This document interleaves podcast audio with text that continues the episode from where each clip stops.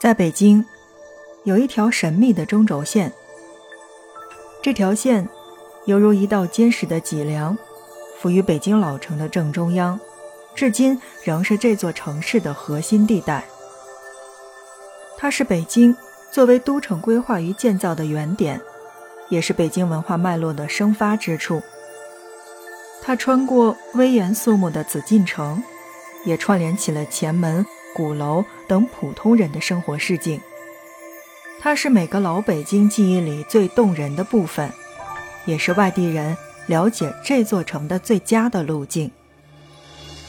中国建筑大师梁思成曾如此深情地描述它：一道长达八公里、全世界最长也是最伟大的南北中轴线穿过全城，北京独有的壮美秩序。就由这条中轴的建立而产生，前后起伏、左右对称的体型或空间的分配，都是以这中轴线为依据的。气魄之雄伟，就在这个南北引申一贯到底的规模。有这样气魄的建筑总布局，以这样规模来处理空间，世界上就没有第二个。这条始于元朝。形成于明朝，总长达约七点八公里的城市中轴线，贯穿北京老城的南北，其南起永定门，向北经过正阳门、天安门广场、故宫、景山，直至钟鼓楼，期间高低起伏，错落有致，铺陈出一幅壮美的城市画卷。FM 轻奢时光，听着声音去旅行。在今天的节目内容当中，我们来跟大家一起聊到的就是北京这七点八公里的中轴线。来聊聊这条线究竟是怎么形成的，而这短短的七点八公里到底凭什么被誉为叫做世界城市建筑史上的奇迹？至元三年，也就是一二六六年，一个叫刘秉忠的人。奉元世祖忽必烈之命，在原燕京城东北设计建造新的都城。刘秉忠以皇城的中轴为基准，确立了一条贯穿南北的中轴线作为都城建设的中轴，又在积水潭的东北岸树立了一个中心之台，也就是现在的鼓楼的所在位置，作为元大都的中心点，由此向四处扩展。建造了一个有十一座城门的宏伟都城，名元大都，也就是今天北京城的前身。元大都的规划思想完全是源自于《周礼·考工记》当中对于理想都城的规范：匠人营国，方九里，旁三门，国中九经九纬，途经九轴，左祖右社，面朝后室。是朝一夫。也许呢，您这么听是听不懂的，所以我们来说的简单点儿，就是在元大都皇城以北的钟鼓楼一带是繁华的商市，是为前朝后市；在皇城以东建有皇帝祭祀先祖的太庙，以西建有祭祀土地和五谷神的社稷坛，是为左祖右社。后来的北京也一直保持着这样的空间格局。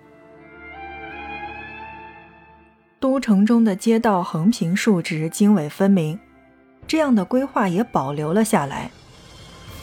元大都之后呢，历代皇帝曾对这座都城进行过大大小小的修建，但无论怎样，中轴线所在的位置都似以一根定海神针。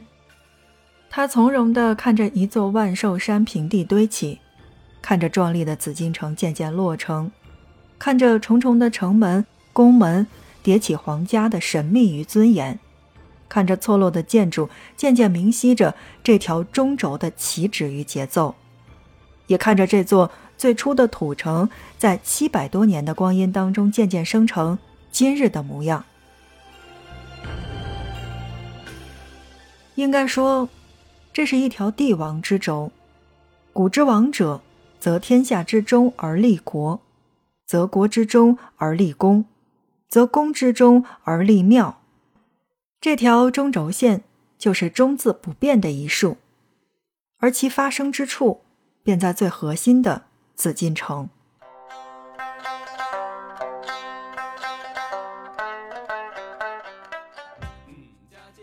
我们都知道，紫禁城是建于明永乐年间的，至今已经有六百多年的历史。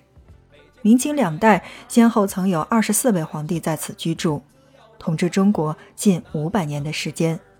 是皇权至高的所在，而我们翻翻地图就会发现，外城、内城、皇城，层层拱卫着紫禁城，就像一个个“中”字的重叠。正在收听到的是 FM 轻奢时光，听着声音去旅行。在今天的节目内容当中，我们来一起跟大家聊到的就是北京的中轴线。如果说紫禁城是中轴线的核心之处，那么我觉得紫禁城就是北京城市规划建设的第一个里程碑。中轴线从这里出发，向南延伸至永定门，向北延伸至钟鼓楼，形成了长达七点八公里的空间序列。排布其上的各种建筑，虽然功能不同，却。莫不是在彰显着皇家的威严？比如说，用以报时的钟鼓楼，还有供帝王游玩的景山，祭祀先祖的太庙，用以防城的永定门。平时呢，我们只是去北京玩儿，一说到北京啊，像什么天安门、长城是一定要去的。但是。很少有人真真正正的去了解北京的布局。坦白讲，就像我们刚才在节目的一开始说到的那样，如果真的是去到北京，想最快的去了解这座城市的话，那么我觉得中轴线是最好的路径。而同时，我也觉得中轴线是一条美学之轴，这应该是所有学建筑学科的人都默认的。比如那些对称的城门，左安门与右安门，崇文门和宣武门，东华门和西华门等等。还比如说对称的坛庙，天坛和先农坛，太庙和社稷庙。再比如对称的建筑，就是紫禁城、钟鼓楼等等，共同构成了这座城市的壮美的秩序。仔细的去研究北京的地图，你就会发现，其实对称也并不刻板。如果你曾走过北京的中轴线，便会感受到所有建筑的起伏、体量、间距、色彩，形成了一种震撼人的韵律。故宫以南是这乐章的序曲，从永定门入京，东侧为天坛，西侧为先农坛。铺垫着这座城市的庄严气质。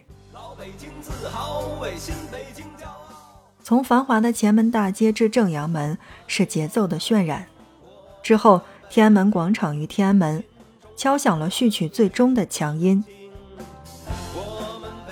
进入故宫之后，从端门、午门、太和门到太和殿、中和殿、保和殿，从各后宫寝殿到神武门。便是一重一重高潮迭起，继续再向北的话，便进入了这乐章的尾声，就是站在景山之上，南望可见故宫的飞檐翘角、金色琉璃；北望可见钟楼与鼓楼，为这乐章画上了最后的终止线。而远处青砖灰瓦的民居四合院，则似悠长的余韵。如音乐般的韵律和谐，如图画般的色彩辉映，如诗歌般的精湛隽永，这便是北京中轴，中国城市建筑美学的奇迹。今天，中轴线上的建筑早已经是新的文化与功能内涵。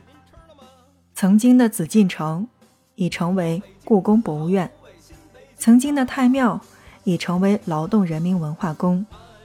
曾经的设计社已经成为市民们常去的中山公园，而曾经的天安门城楼已是我们步入新中国的象征。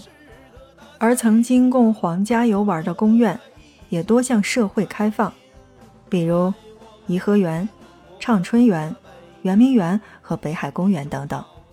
而同时，也有一些建筑化为了历史的尘埃，比如说像地安门、天桥等等。当然呢，这也有新时代的建筑是添加进来的，比如说中轴线上的北延长段的鸟巢和奥林匹克公园。南延长段的大兴机场等等，所以你是不是发现了这条长达七点八公里的北京中轴线，依然是北京城建设的准轴与主脉？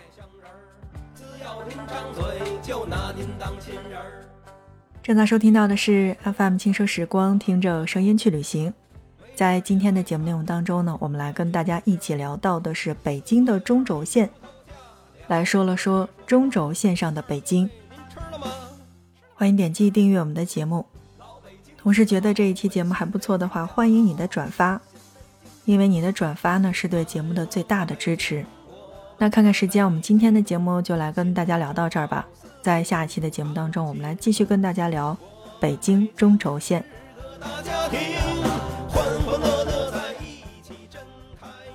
出门玩耍怎么能少得了满腹财气、花果气泡水？满腹财气，自有底气。